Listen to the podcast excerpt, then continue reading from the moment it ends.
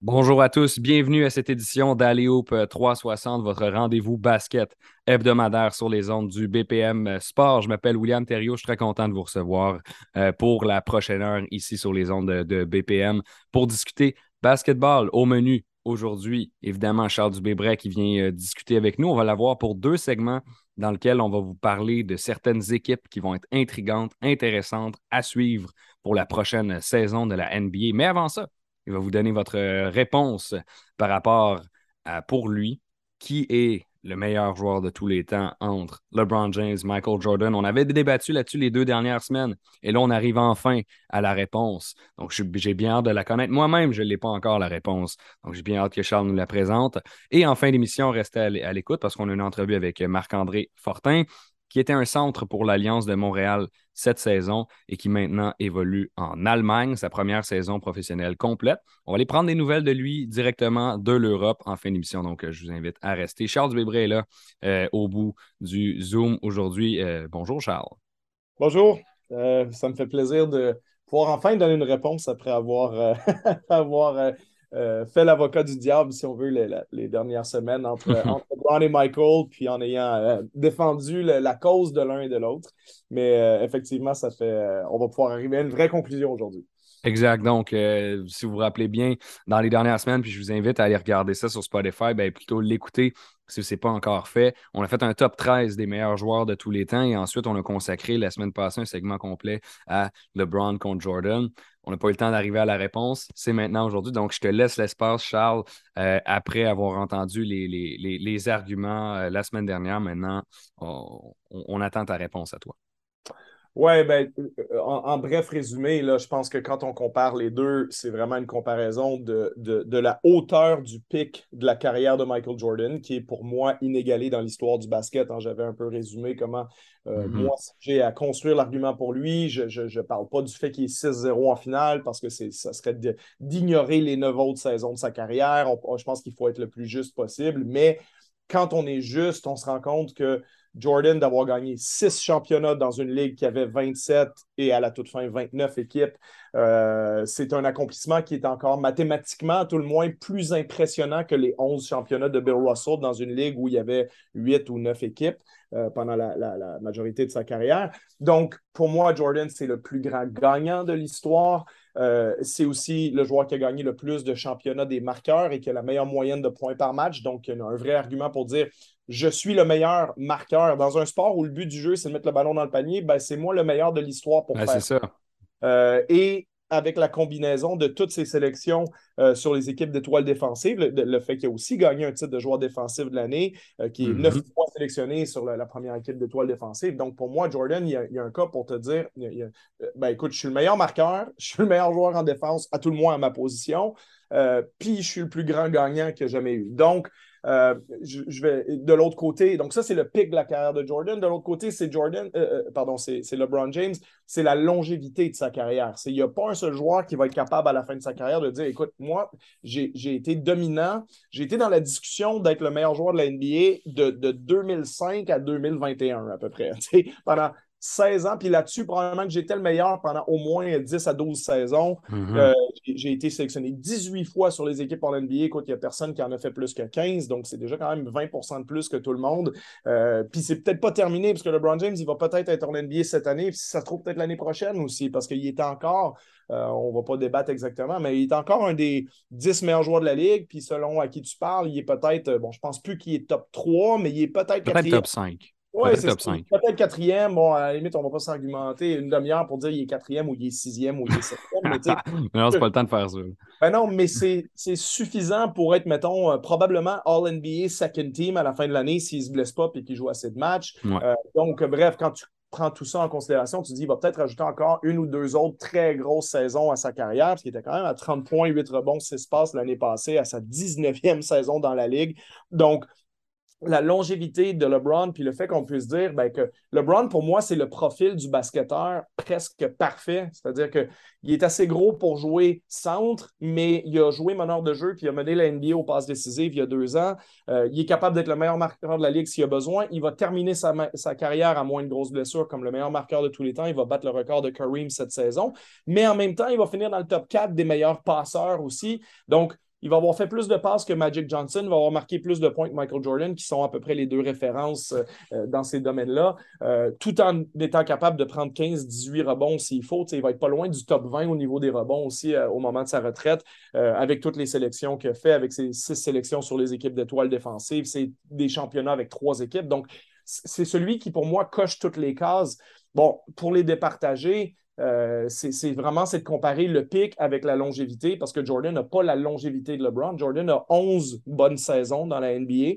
Euh, LeBron, est rendu à 19. Euh, bon, disons, disons 18, on va enlever sa saison recrue qui est un peu moins élevée, mais donc, il y a beaucoup plus de bonnes saisons du côté de LeBron, mais je pense que le pic de Jordan est plus haut et s'il faut les départager, ben, je vais aller avec Michael Jordan, mm.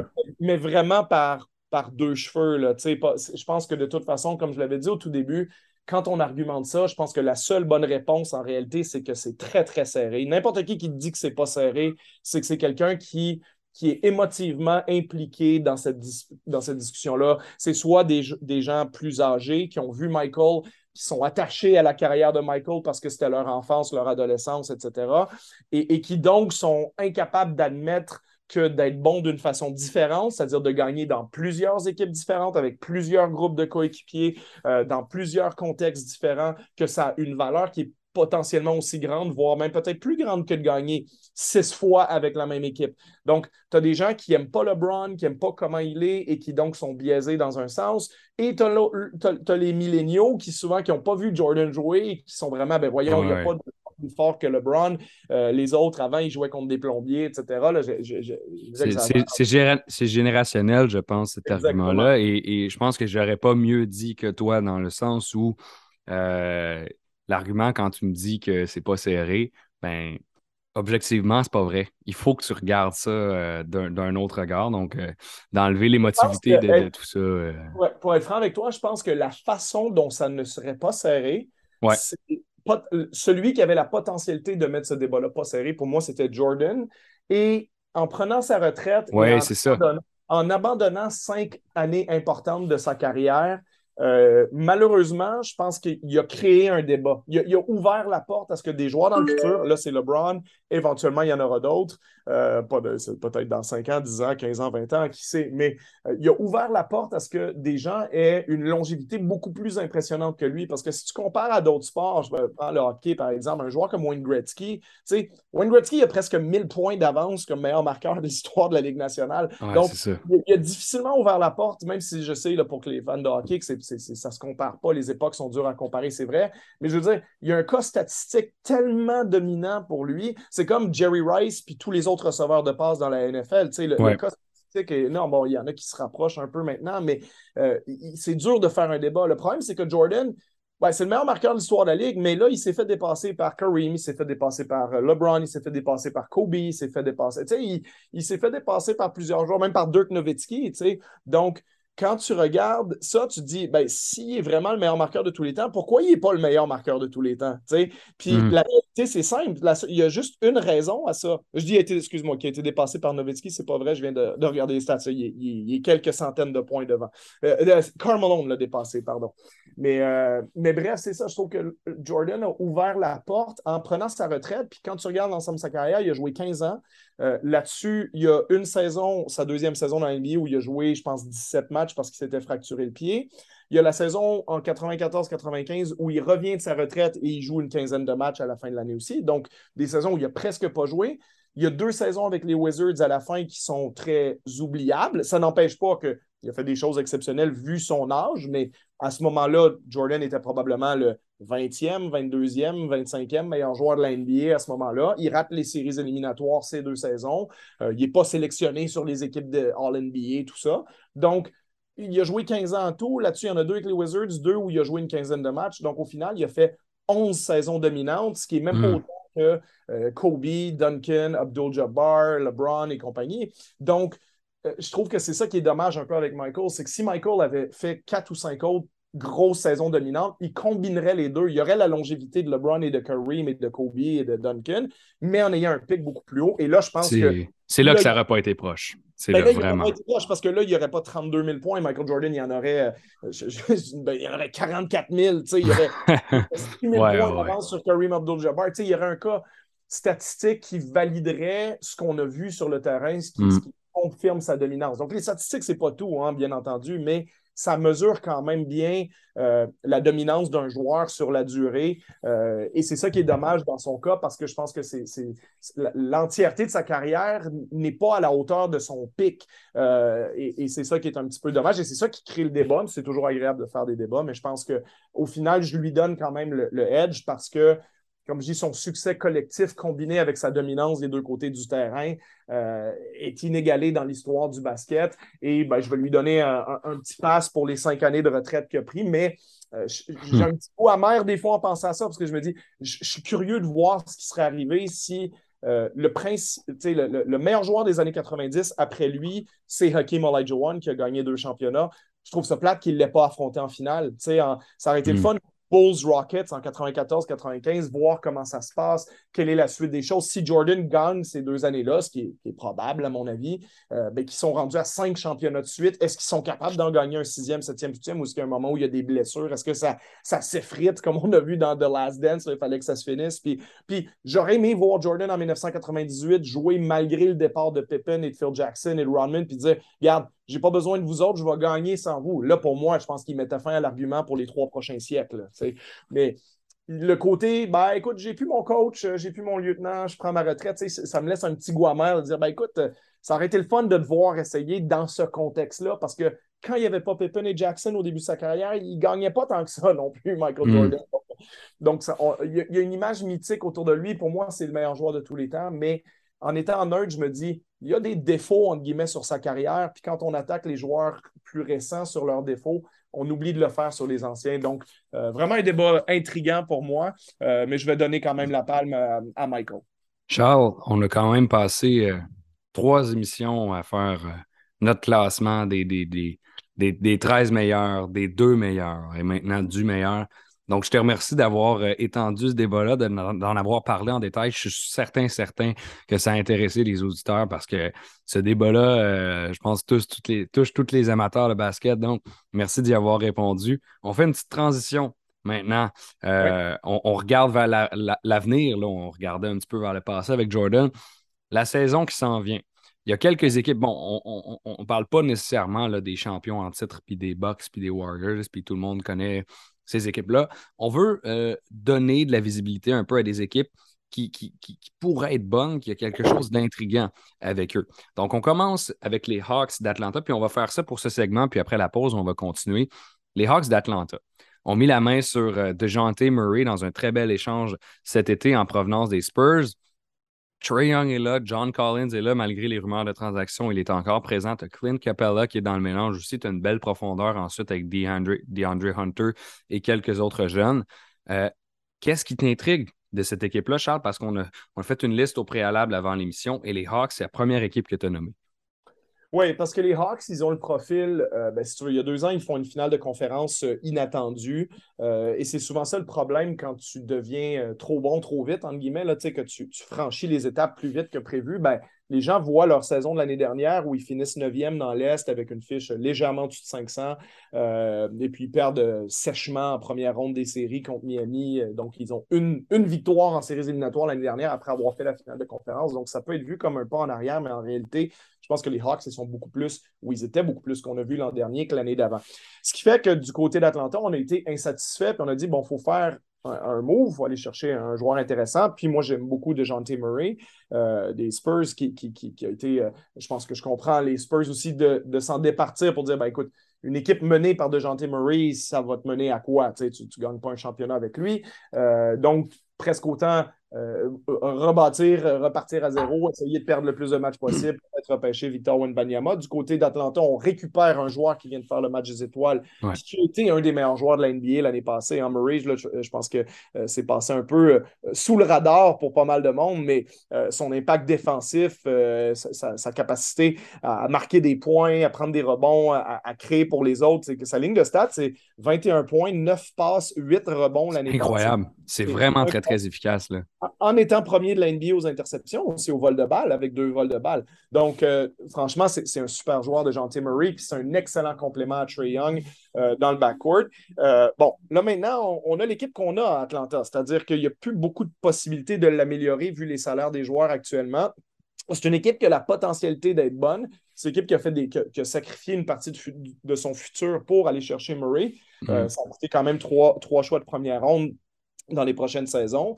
Euh, bon, ça peut payer pour eux, donc, c'est une équipe intrigante parce que le backcourt de Young et Murray, avec deux joueurs de centre, Capella et Okongwu, euh, on ne sait pas si Capella fait vraiment partie de leur plan à long terme. Moi, je suis un grand fan de Capella, mais je pense qu'en ayant repêché Okongwu, puis avec le développement d'Okongwu la saison passée, euh, Capella, c'est le genre de joueur dont éventuellement on va peut-être vouloir se, départir. Euh, parce que pour rappeler aux, gens qui suivent à moi, Okongwu l'année passée, c'est 21 minutes par match, c'est 8 points, 6 rebonds, 1 bloc à 69 mhm. du terrain. Donc, pour un joueur de 21 ans, c'est quand même hyper intriguant. Donc, et, je tiens à mentionner que c'est sa deuxième saison. Il y avait déjà une amélioration par rapport à la première. Ben, exactement. Puis tu le payes 6 millions par année alors que Capella est à 19 à peu près. Donc, il y a peut-être un moment où ça va être plus intéressant pour eux de se départir euh, du salaire de Capella, qui a 28 ans, va avoir 29 cette année, puis peut-être de, laisser la place euh, à Okongwu, parce que Capella, on lui doit encore 20 millions l'année prochaine, puis 22 la saison d'après. Donc, ça va peut-être faire partie des, du portrait pour Atlanta, disons, ouais, euh, mais il reste que en ce moment, bon, c'est une équipe qui est pour moi intéressante. Bon, ils ont encore Bogdan Bogdan à l'aile avec DeAndre Hunter, comme tu mentionnais. Euh, c'est une équipe, John Collins, qui, qui, bon, il y a des rumeurs d'échange depuis les, deux derniers siècles sur lui, mais euh, je veux dire, ça reste une équipe qui est très solide sur papier.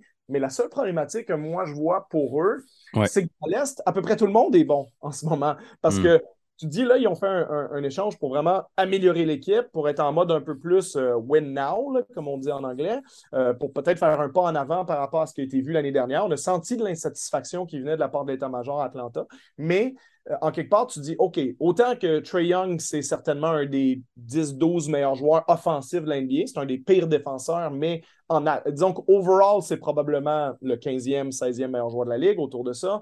Donc, mais, mais en attaque, c'est vraiment une force incroyable. Là, tu as Young avec Murray, avec Collins, DeAndre Hunter, Capella, avec Okongwu, Bogdanovic. Euh, c'est une bonne petite équipe, tout ça. Mais là, tu dis, est-ce que tu es meilleur que les Celtics? Non. Est-ce que tu es meilleur que les Bucks? Non. Est-ce que tu es meilleur que les Sixers? Probablement pas. Est-ce que tu es meilleur que les Raptors? Probablement pas. Ça fait déjà quatre. Est-ce que tu es meilleur que Cleveland qui vient d'aller chercher Donovan Mitchell? Euh, pas sûr. Débattable. Ben, c'est ça, débattable. Euh, puis là, tu continues la liste comme ça. Tu, tu, dis, ben, est-ce que tu es vraiment meilleur que, je sais pas moi, que les Bulls qui ont DeRozan avec. Bon, les Bulls ont des problèmes de blessure avec Lonzo Ball, mais euh, ça a été DeRozan, Zach Levine, euh, Vucevic, c'est quand même pas une ben, mauvaise équipe. Mais, tu sais, comme, comme, tu dis, comme tu dis, Charles, en fait, je pense un peu tout le monde dans l'Est est bon. Les Hawks pourraient venir causer la surprise. et on, va les surveiller cette, saison. mais ils peuvent finir 9e aussi. Puis oui ce que j'allais dire en conclusion, c'est que ça peut les mener à se rendre en première ronde et perdre contre les Sixers, par exemple, ou perdre contre les Bucks. Donc, d'être revenu au point de départ avec cet échange-là. Mais c'est intriguant parce qu'il y a assez de talent dans cette équipe-là pour potentiellement gagner 50 matchs aussi. Les Hawks d'Atlanta, on surveille ça. On s'en va euh, rapidement à la pause au retour. La continuation euh, des équipes intrigantes de la saison. Et voilà, on est de retour après cette euh, courte pause. On continue notre segment sur les, euh, équipes intrigantes pour la saison NBA 2022-2023. Sans plus tarder, on se lance sur les Grizzlies de Memphis. Et moi, c'est une équipe que j'apprécie énormément. J'ai hâte d'entendre ce que Charles a à dire là-dessus. Mais euh, avec un John Morant, jeune, fougueux, qui mène cette équipe-là et qui ramène la culture du grit and grind à Memphis qu'on avait connu sous Mike Conley, Mark Gasol et compagnie, euh, Zach Randolph notamment. Moi, j'aime ça, ce qui se passe à Memphis. Tu as un John Morant, tu as un Desmond Bain, euh, tu as un Dylan Brooks qui est là, Brandon Clark également, tu en, as plusieurs, en as plusieurs autres. Euh, c'est un jeune noyau qui a remporté plus de 50 matchs l'année dernière, qui avait une chance de se rendre en finale de conférence, finalement perdu contre les Warriors. Mais c'est une équipe qui, avec un John Morant qui, a gagné le, joueur le plus, euh, le plus amélioré l'an dernier, qui se développe. Donc, qu'est-ce que, qu'est-ce que les, Grizzlies peuvent, faire cette année? Moi, je pense que ça, pourrait être impressionnant. Je pense aussi, mais je pense qu'il y a un petit danger aussi à Memphis. Euh, un peu comme je mentionnais pour les Hawks, les... Memphis, tu regardes leur saison l'année dernière, 56-26, et ça, euh, après avoir connu un mauvais début de saison, hein, ils étaient à un moment donné à, euh, excuse-moi, 9 victoires, 10 défaites dans leurs 19 premiers matchs, hein, ce qui veut dire qu'ils ont, ils ont fait 47-16 après ça, c'est gagné 3 matchs sur 4, ça. donc c'est un rythme c'est un rythme de 60 victoires, là, donc c'est devenu une euh, un rouleau compresseur, une équipe qui a fini top 5 des deux côtés du terrain, ce qui est très rare et ce qui est souvent indicatif d'une équipe qui a, ce qu'il faut pour gagner un championnat. Euh, donc, fini cinquième en attaque, quatrième en défense. Donc, vraiment, ça a été une des meilleures équipes de la Ligue l'année dernière. Et ce qui me frappe un peu, ben, on, a joué la continuité. Euh, du côté de Memphis, il n'y a pas eu grand, euh, euh, grand splash cet été, à part la, la re-signature de certains joueurs. Tyus Jones, qui est probablement le meilleur substitut comme meneur de jeu, le meilleur backup de la Ligue. donc, c'était important de le ramener. On l'a fait. On vient de donner, je pense que c'est hier, l'extension à Steven Adams, qui, qui est intéressante aussi financièrement parce que Steven Adams, on ne l'a pas fait beaucoup jouer dans les séries, mais il, te rend service pendant la saison avec ses, qualités de rebond. Puis euh, il est à, écoute, 26 minutes par match. Donc, euh, c'est comme le, bon vieux lanceur au baseball qui est capable de te lancer des manches. Tu as besoin de quelqu'un qui le fait. Adams, il peut jouer des minutes. Il peut être on, fait des, on fait des comparaisons. De, on a fait ah, tout le, tour des sports aujourd'hui. Oui, c'est ça. Ben, aussi qu'au baseball, on parle de ça, les, innings eaters, là, les, les, les lanceurs qui sont capables de de, passer à travers plusieurs manches. Fait que Steven Adams, c'est un peu ça. Situationnellement, tu n'en as pas toujours besoin en séries éliminatoires parce que tu ne peux pas toujours faire jouer les joueurs de ce genre-là, mais euh, ses prouesses au rebond et sa physicalité sont quand même importantes dans l'équipe. Donc, on le ramène sur un contrat qui, est, euh, qui va être beaucoup plus intéressant euh, l'année prochaine là, pour, pour Memphis que, que, son, contrat faramineux qu'il avait signé avec, avec les Pelicans qu'il avait signé à l'époque. donc voilà, donc ça va être plus intéressant pour eux. Donc, on a joué la continuité. Maintenant, quand je regarde leur effectif, j'aime beaucoup Desmond Bain, je suis un fan de Desmond Bain. Euh, Jaron Jackson, c'est un bon joueur, c'est un des meilleurs défenseurs de la NBA euh, l'année passée, euh, a été meneur au, au, lancer bloqué, puis ça a été aussi un, joueur qui, est toujours, si tu veux, dans cette, cette zone-là où on se demande si on pourrait le faire jouer plus, mais il prend des fautes, fait que là, il faut le remettre sur le banc, donc quel est son impact réel? c'est toujours un peu, un peu complexe, mais, mais bref, pour moi, Jaron Jackson, c'est un peu la clé de cette équipe-là mais maintenant qu'il est rendu à 23 ans, est-ce que offensivement, il n'est pas ce qu'il est en réalité, c'est-à-dire un joueur de 16-17 points par match, même si en le voyant avec sa taille, sa capacité à shooter à trois points puis à s'écarter du cercle, on, a l'impression que ce joueur-là, ça pourrait être un joueur étoile, mais est-ce qu'il y a encore sans lui? Est-ce qu'il peut passer un cap? Euh, donc, ça, c'est une vraie question qui peut euh, donner la réponse aux questions que j'ai sur les Grizzlies. Parce que mes questions, c'est ça.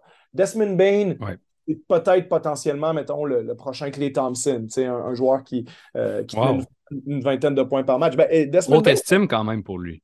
Ben, Desmond Bain, si tu regardes euh, ce qu'il produit, puis il a un beau physique, c'est un joueur costaud, euh, c'est sûr qu'il est un peu plus vieux que ce que tu voudrais. C'est pour ça d'ailleurs qu'il n'a pas été repêché plus haut. Euh, il avait déjà quand même 22 ans au moment du repêchage. mais 18 points par match, 44% de la ligne à 3 points l'année passée. Pas, pas 38-39, 44. Mais j'adore, j'adore Desmond Bain. C'est juste que la, la, comparaison à Clay Thompson, j'ai fait, ça m'a agréablement surpris. En fait, c'est ça ma réaction. Ouais, mais c'est un joueur, je me dis, tu sais, ce gars-là, il, est tellement solide au niveau de son tir à trois points. Il a un bon physique qui va avec. Euh, c'est pas nécessairement l'athlète le plus explosif, un peu comme Thompson, mais tu sais, pour moi, c'est la définition du joueur hyper solide dans ton équipe. Tu sais, vraiment un bon lieutenant pour John Moran. Donc, autant j'aime Desmond Bain, je pense que Dylan Brooks puis Brandon Clark, les deux Canadiens, c'est des joueurs qui, peuvent apporter beaucoup, qui, apportent beaucoup, mais euh, le rendu où, les, les, Grizzlies sont, tu, veux gagner le championnat maintenant. Tu sais, tu, ben oui au minimum en finale de conférence, faire un pas en avant, euh, voire même dans un avenir relativement rapproché, peut-être te rendre en finale de l'NBA. Mais dans l'Ouest, tu as quand même les Warriors, tu as quand même le retour de Kawhi et Paul George avec les Clippers. Les Clippers ont une super équipe sur papier. Euh, tu as le retour de Jamal Murray, Michael Porter Jr. à Denver. Écoute, Denver a une super équipe sur papier aussi. Ça fait déjà trois. Puis là, j'ai même pas commencé à te parler des, des Suns. Bon, je pense que les Suns, il y a des chances que ça se désintègre un peu cette saison, mais parce que sur papier, c'est à peu près la même équipe que l'année passée, à peu de choses près.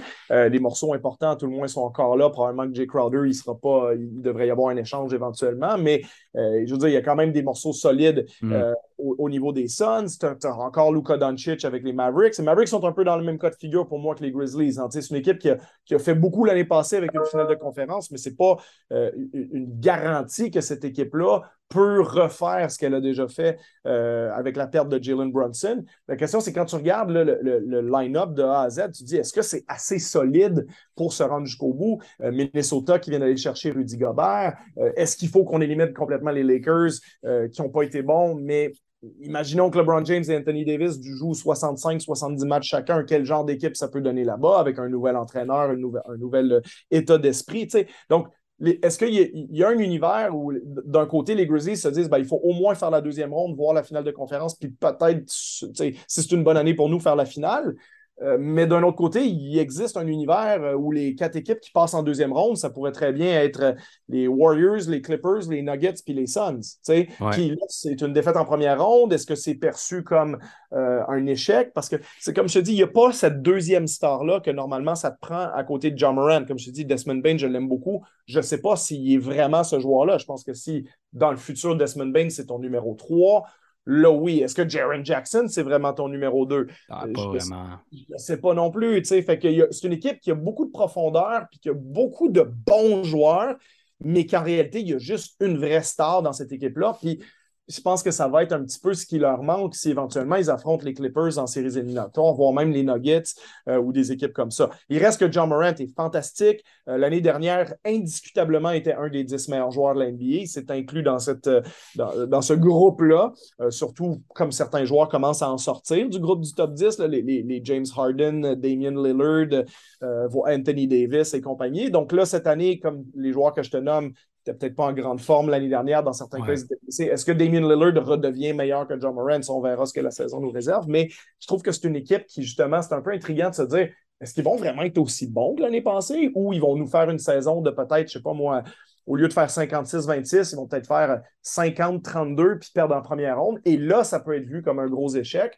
Euh, simplement parce que la conférence de l'Ouest est très profonde, il y a beaucoup de bonnes équipes euh, et je ne sais pas à quel point les Grizzlies ont ce qu'il faut pour faire un autre pas en avant, euh, malgré que John Moran soit un des joueurs les plus excitants de la NBA. Un mot intriguant. Je pense que c'est ça qui, les qualifie très bien.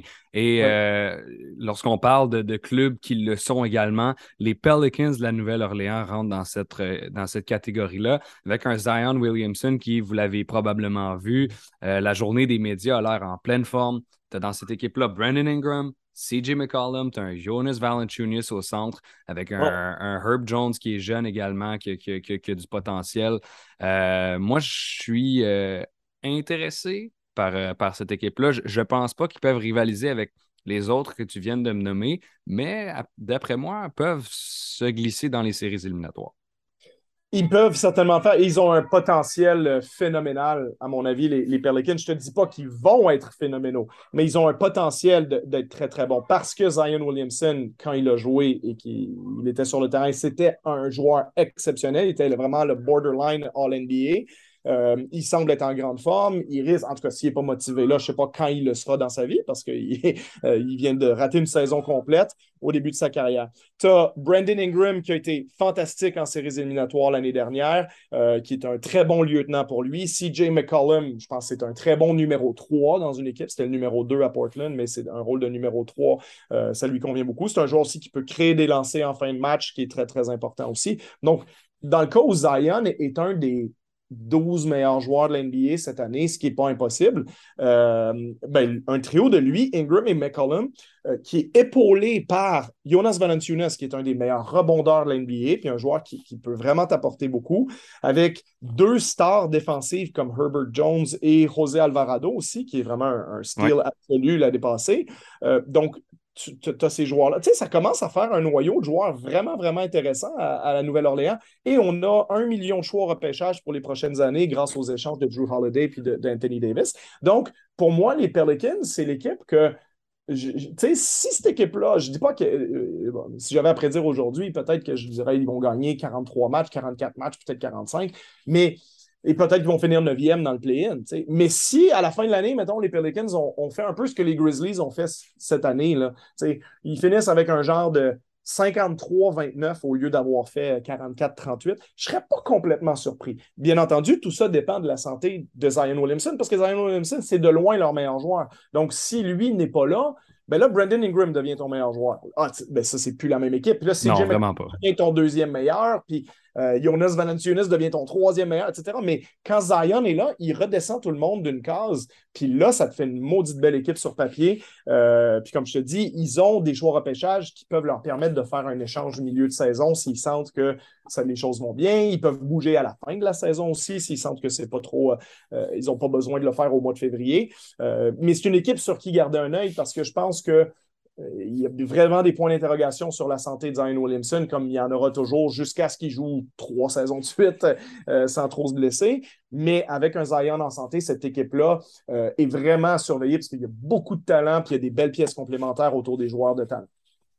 Je pense que maintenant, on va passer à, une équipe qui, va faire plaisir à, nos auditeurs. On va parler des Raptors de Toronto un petit peu parce que quand même, en dépit de notre potentielle subjectivité pour ça, dans le sens c'est la seule équipe canadienne, euh, nécessairement, on va les suivre. Ils sont intrigants, même si on, se sort de ce cadre-là. Scotty Barnes, c'est la recrue de l'année. un Pascal Siakam qui est motivé, qui, dit qu'il veut atteindre le top 5 de la, de, NBA. Bon, euh, on s'entend que Pascal Siakam n'est vraiment pas rendu là, mais il y, a de, il y, a de, la motivation qui vient avec ça. Tu as un Fred Van Vliet, tu as un noyau qui, est encore plus, euh, encore plus profond, puis tu vas pouvoir euh, euh, t'étendre là-dessus. Mais Charles, les Raptors, qu'est-ce que ça te dit pour toi cette saison? Ben, équipe très intrigante, encore une fois, parce que beaucoup, beaucoup de talent, beaucoup de, taille, de, longueur, de qualité athlétique, de polyvalence, comme tu mentionnais, Barnes, Siakam, Anunobi, euh, Gary Trent, Precious Achua, tout ce groupe-là, euh, sans compter Fred Van Vliet, qui n'a pas le même profil physique, mais qui a quand même fait le match des étoiles l'année dernière. Siakam sort de sa meilleure saison NBA, troisième équipe euh, All-NBA. Scotty Barnes qui est prêt à faire un pas en avant après son titre de recrue de l'année. J'ai entendu des choses fabuleuses sur lui cet été, sur son, programme d'entraînement. Euh, Pascal Siakam, comme tu dis, avec l'ambition qu'il a. Kem Birch disait que c'est peut-être le joueur qui travaille le plus fort qu'il a vu de sa vie. Euh, j'ai entendu des choses fantastiques sur Precious Achua aussi. Euh, mm-hmm. je pense vise d'être sur l'équipe d'étoiles défensives et, vraiment de, de, faire un autre pas en avant. Donc, franchement, beaucoup de talent, puis une équipe qui va être hyper embêtante à jouer pour tout le monde euh, à Toronto. Euh, donc, je pense qu'on peut avoir des, belles ambitions pour cette équipe-là. Maintenant, cela étant dit, les deux éléments à considérer, c'est que, comme pour plein d'autres équipes, ils jouent dans la conférence de l'Est où, pour moi, il y a neuf très bonnes équipes. Il y en a une là-dedans qui va rater les séries. Je ne pense pas que ce sera les Raptors, je vous rassure. Euh, mais c'est une équipe qui, pour moi, a pratiquement ce qu'il faut pour faire une finale de conférence, mais si les choses ne euh, se passent pas tout à fait bien pour eux, ils peuvent perdre en première ronde. Ils peuvent perdre en première ronde, tu sais, puis parce que tu dis entre, bon là, les, les, Celtics ont beaucoup de problèmes internes à, gérer, mais tu sais, il reste que les Celtics, avant ce qui s'est passé la semaine dernière, c'était le favori de beaucoup de gens pour gagner le championnat NBA.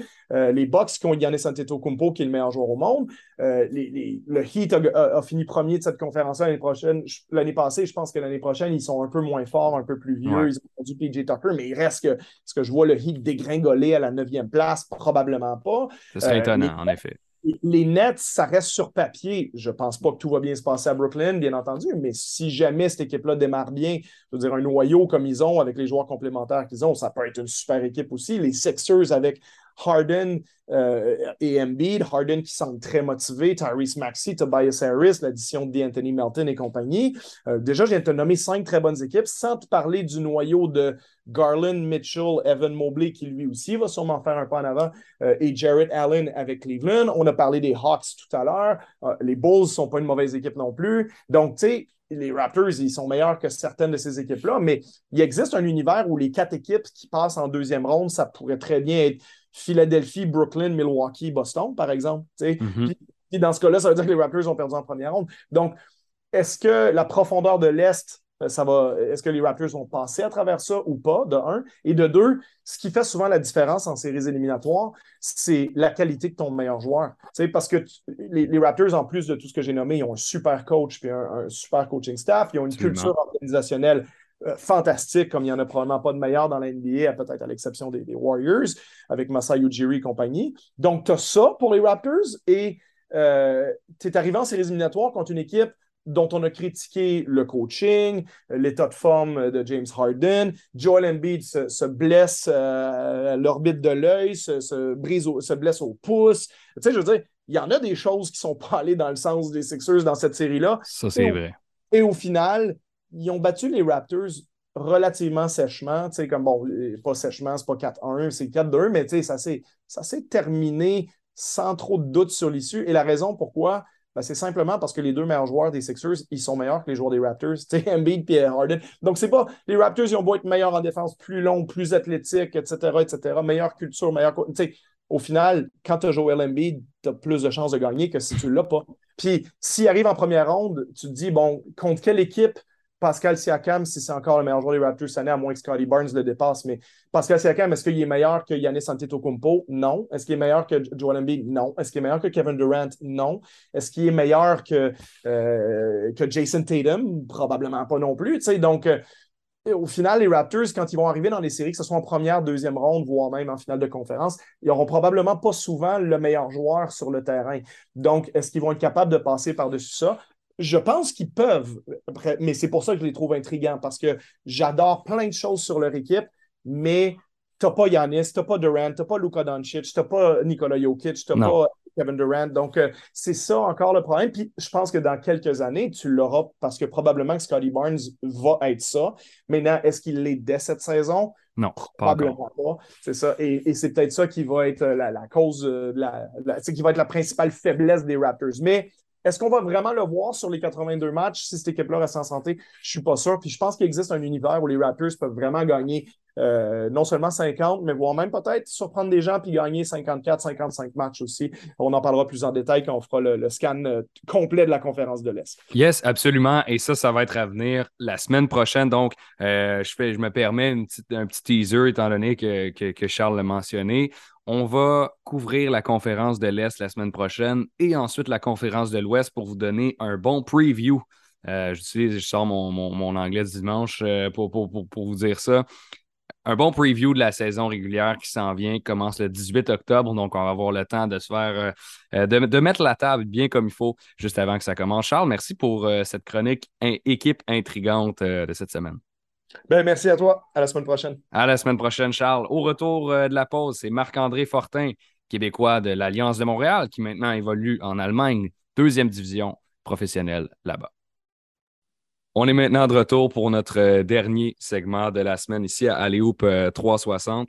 Je suis bien content de le recevoir. Euh, je lui avais déjà parlé euh, d'autres occasions euh, sur les côtés, sur les lignes de côté du match de l'Alliance, des matchs de l'Alliance cet été à l'Auditorium de Verdun. On est avec Marc-André Fortin, qui était centre pour l'Alliance de Montréal cet été et qui maintenant évolue en Allemagne. Il vient de signer un nouveau contrat donc la semaine dernière avec les Bayer Giants de Leverkusen, une ligue Pro A, deuxième division en Allemagne. On l'a ici aujourd'hui qui nous rejoint directement d'Europe. Marc-André. Comment ça va? Ça va bien, merci beaucoup. Merci de me recevoir. ça, fait, ça fait très plaisir. Euh, je pense que la question qui s'impose pour commencer, c'est simplement de demander euh, comment se sont passés les derniers jours, les dernières semaines? Peux-tu nous raconter un peu, euh, ça a été quoi le processus de signer en Europe? C'est quand même ton premier contrat professionnel sur une saison complète. comment ça s'est passé tout ça?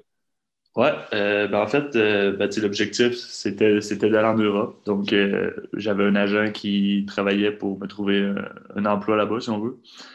mais ça s'est fait rapidement, par contre, la, semaine, la semaine passée, une semaine et demie environ, j'ai, il y, a eu de l'intérêt de cette équipe-ci.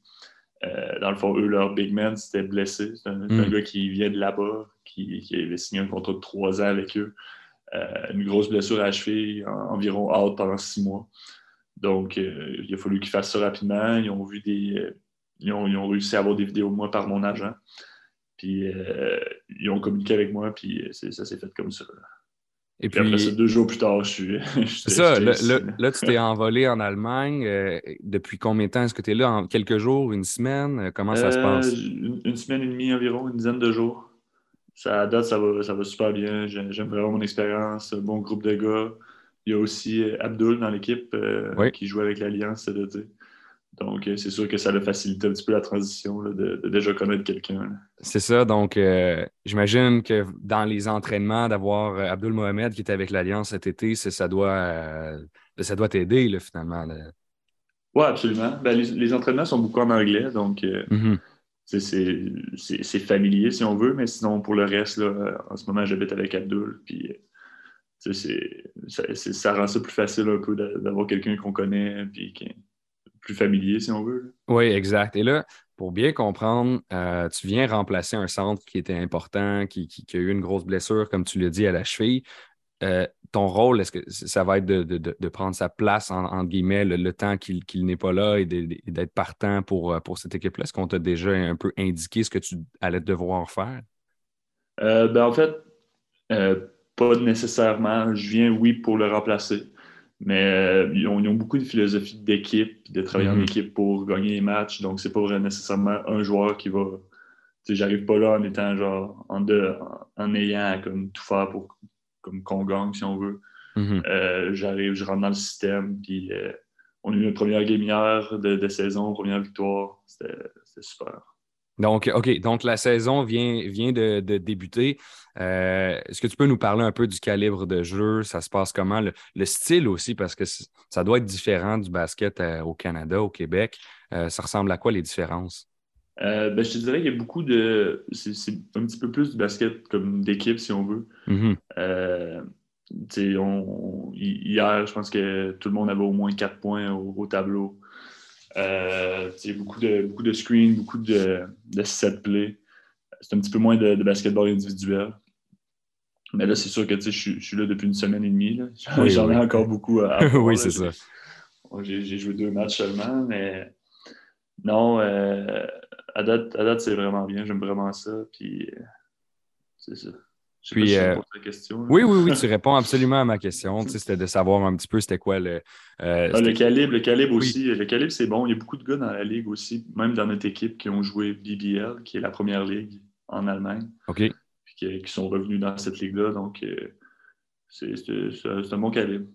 Bon, intéressant de, intéressant de savoir ça. Puis, euh, honnêtement, moi, les Verkusen, j'y suis jamais allé. Je suis jamais vraiment allé en Allemagne. Est-ce que tu peux, euh, tu sais, outre le basketball, on sort un peu du sport pour, mais simplement de vivre là-bas. Est-ce que tu étais déjà allé là-bas, en Europe? Euh, comment ça s'est passé, l'adaptation culturelle, si on peut?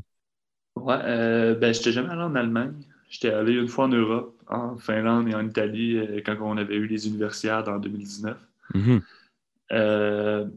Leverkusen, je te dirais que c'est une petite ville.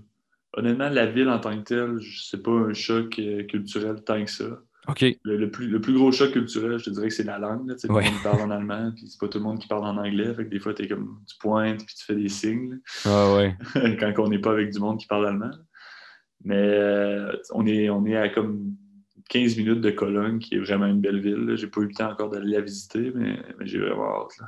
Oui, ça doit faire partie clairement de l'expérience. Est-ce que euh, est-ce tu as réussi à, apprendre quelques mots en allemand? Je ne te demanderai pas de les dire, là, mais as-tu ah. réussi à comprendre certains trucs? Ben oui, je me, suis installé une application. Ben, j'avais une, application sur mon téléphone, puis euh, j'ai installé l'allemand dessus. Puis... J'apprends, une couple de trucs. Puis le fait d'être ici aussi, ça va faire que justement, je vais apprendre des trucs. Comme ça, je vais les entendre. Fait que ça va peut-être me permettre de l'apprendre un peu plus vite que, que si j'étais à Québec, si on veut. Mais, mais oui, j'ai appris quelques petits mots, là, tranquillement. Ah, OK, c'est bon. Non, puis, puis, je vois que tu souris aussi, donc ça doit, ça doit bien, euh, bien se passer jusqu'à maintenant. Euh, j'ai envie de savoir, euh, pour, pour, une saison complète, je ne connais pas nécessairement le calendrier allemand, c'est combien de matchs? Comment est-ce que c'est réparti, ce qui s'en vient pour toi?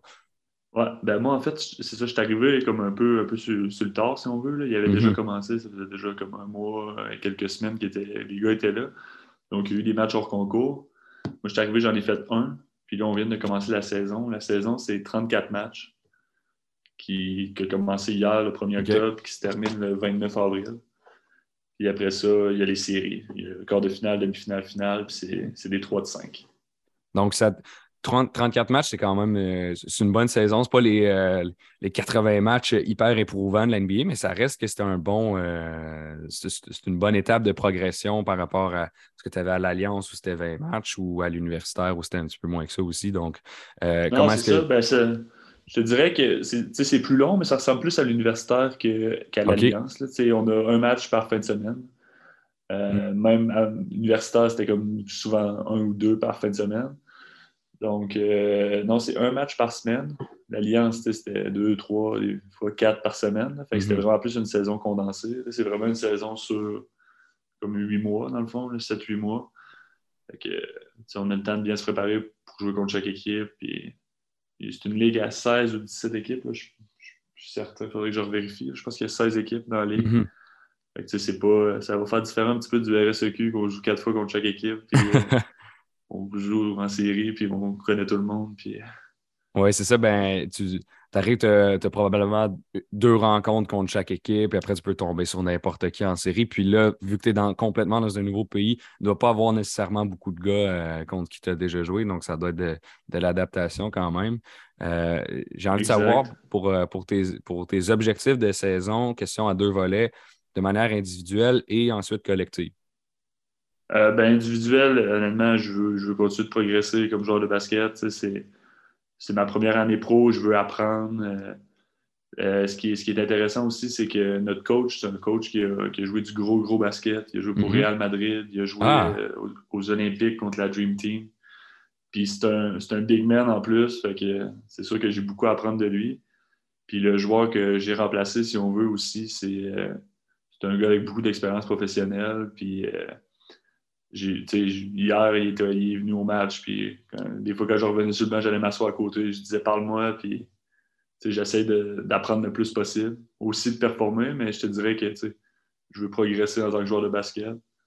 Niveau d'équipe, ben, c'est sûr que là, en ce moment, je ne connais pas vraiment le comme, calibre de notre équipe par rapport hmm. aux autres équipes, tout ça, mais hier, ça a vraiment été une belle, belle victoire contre une équipe qui est supposée être une équipe de playoff, si on veut.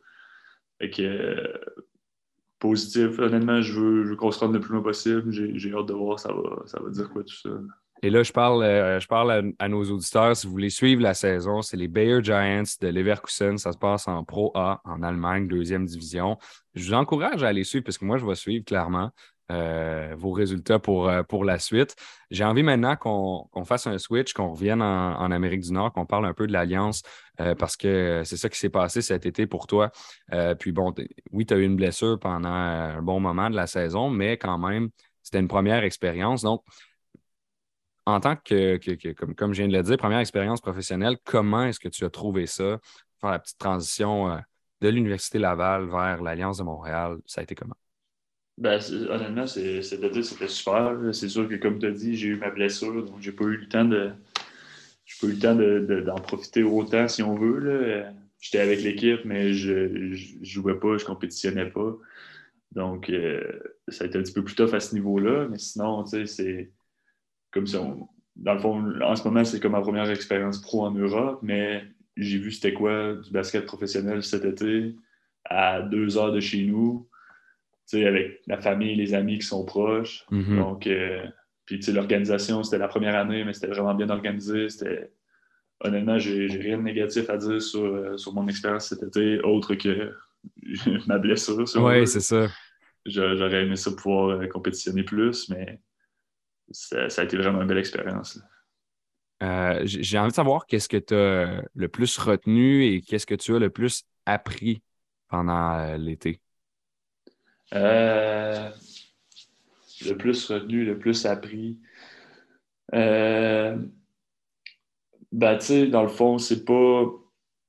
Contrairement à l'universitaire, que tu as ton école, que tu as, ton basket, que tu aussi, il faut que tu ailles souvent un emploi pour être capable de payer les frais supplémentaires, tout ça.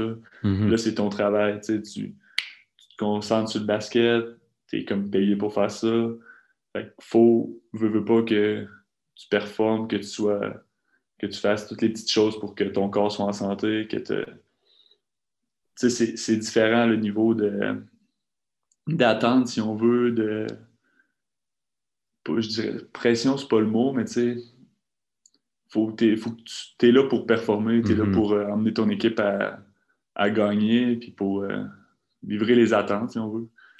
Fait que c'est ça, c'est différents ce niveau-là. Mais cet été, j'ai appris, j'ai appris plein de choses. J'ai essayé de, j'ai rencontré des nouveaux coachs, j'ai rencontré du monde qui ont joué pro beaucoup, je posais des questions, puis c'est sûr que ça m'a permis de me développer en tant que. Ben, ça m'a permis d'apprendre c'était quoi d'être un joueur professionnel. Puis toi, tu te sentais comment dans ce, nouvel univers-là? Euh, ben, honnêtement, je me sentais bien. J'aimais ça vraiment. Comme c'est ça, que je veux faire. Je veux le faire le plus longtemps que je peux. Tant que, mon corps va me le permettre, honnêtement. Là, puis, euh, je me sentais bien. J'ai appris beaucoup cet été aussi. C'était super. Il y avait plusieurs euh, vétérans dans l'équipe, des gars de, Montréal qui étaient bien connus, Hans Laroche, Kémy, euh, bon, et j'en passe, là, il y en avait plusieurs. Est-ce qu'il y a quelqu'un dans l'équipe avec qui tu étais plus proche, qui t'a conseillé ou quelqu'un qui t'a marqué, puis toi, tu te dis, ah, ce gars-là, lui, il m'a vraiment aidé? Ben, je te dirais que beaucoup de monde, au niveau basket, euh, j'étais beaucoup avec les plus jeunes, mais tu sais, euh, quelqu'un comme Ashley Hamilton, quelqu'un qui a beaucoup mhm. d'expérience, il est arrivé, puis j'aimais vraiment sa présence euh, comme dans, le vestiaire et tout ça, de la façon qu'il interagissait, qu'il nous parlait. Il m'a parlé souvent aussi, comme au mois d'août, puis du fait que j'avais pas encore trouvé de contrat, puis quand ça commençait, je commençais à trouver ça que c'était un peu tard, puis il me parlait beaucoup de ses expériences, lui, quand il a commencé, puis tout ça. Donc, euh, je dirais qu'Ashley, c'est quelqu'un qui m'a appris beaucoup de choses euh, à ce niveau-là. Mais aussi, euh, j'ai passé beaucoup de temps avec Mineris à la salle de muscu. Donc, j'ai travaillé beaucoup avec ces gars-là aussi. Oui, je comprends. Puis, mais c'est intéressant, ça, la réponse d'Ashley Hamilton, parce que pour avoir eu la chance de parler quelques fois, j'ai toujours trouvé que c'est quelqu'un qui avait beaucoup de classe, beaucoup de, respect, qui se présentait bien. Donc, euh, super bonne réponse, je, trouve. je félicite pour ta réponse, ça va bien. Euh, merci, merci. Euh, on peut revenir légèrement aussi sur ta blessure, parce que quand même, ça, ça, a marqué un, un moment de ton été. Est-ce que tu as senti que ça t'a limité? Est-ce que tu étais euh, comment tu te sentais par rapport à ça? Parce que dans un sens, euh, tu es payé pour faire du basket, puis tu, ne peux pas physiquement en faire. Donc, à quelque part, il doit avoir un ah, sentiment. Ben, c'est ça, c'est sûr. comme je te dis, j'étais. J'ai été là quand même tout l'été, j'étais à tous les pratiques, mais j'ai pratiqué quoi? J'ai été dans le fond dans les deux semaines que j'ai eu le camp d'entraînement, hmm. game hors concours, deux games de saison. Puis après la première game, dans le fond, c'est là que la blessure est comme arrivée tranquillement. Hmm. La deuxième game, je ne l'ai pas vraiment joué comme pour vrai, si on veut. Euh, c'est dur, surtout qu'au début, ça se passait vraiment bien. Euh, j'avais une belle opportunité, puis je me disais, tu sais, cet été, ça va pouvoir m'aider à me trouver un emploi justement à l'automne. Tu sais, pas, tu sais, J'arrivais pas à ma première année professionnelle à, 22 ans, si on veut. J'ai quand même, euh, je viens mhm. d'avoir 27 ans. Donc, euh, c'est pas jeune, si on veut, pour commencer une carrière professionnelle. Fait que, je me disais beaucoup que cet été, ça allait m'aider à, justement montrer ce que j'étais capable de faire avec des gars de ce niveau-là. C'est sûr que oui, c'était dur un peu d'être assis puis de, regarder puis pas pouvoir, euh, pas pouvoir travailler puis jouer au basket. Question Question, je pense, qui se pose as-tu envie de revenir euh, l'été prochain à Montréal? Oui, 100% 100% Si j'ai la chance de revenir, c'est sûr que j'aimerais vraiment ça. Donc, euh, on, va, on va garder ça en tête euh, pour, pour la suite des choses. Sur quoi tu te concentres maintenant dans, les prochains jours? ben là, je te dirais, je me concentre encore sur m'habituer ici, tout ça. mais honnêtement, le, staff et les gars sont tellement comme. C'est pas, pas incluant le mot, mais Accueillant, peut-être. Son rassembleur, accueillant, exactement. Il n'y a, pas un moment que je me suis senti comme pas à ma place ou exclu depuis que je suis arrivé. Donc, euh, c'est vraiment, vraiment plaisant. Puis, euh, sur quoi je me concentre, ben, dans le fond, essayer d'être le plus prêt possible à faire ce qu'il y a besoin que, je fasse. Euh, amener de l'intensité puis du, du, jeu physique sur le terrain. Mais je te remercie d'avoir été là aujourd'hui. Merci beaucoup. Ça me fait vraiment plaisir. Puis merci de m'avoir invité encore une fois. Ça fait, ça fait très plaisir également. Donc, vous venez d'entendre Marc-André euh, Fortin. Il a joué pour euh, l'Alliance de Montréal cet été. Un Québécois qui maintenant évolue en Allemagne. On va lui souhaiter une très, très bonne première saison complète avec un contrat professionnel. Donc, euh, merci à lui et merci à également Charles Dubébret qui nous a parlé pour le reste de l'émission. Je vous dis à la semaine prochaine pour une autre édition d'Aléoupe 360. D'ici là, bonne semaine.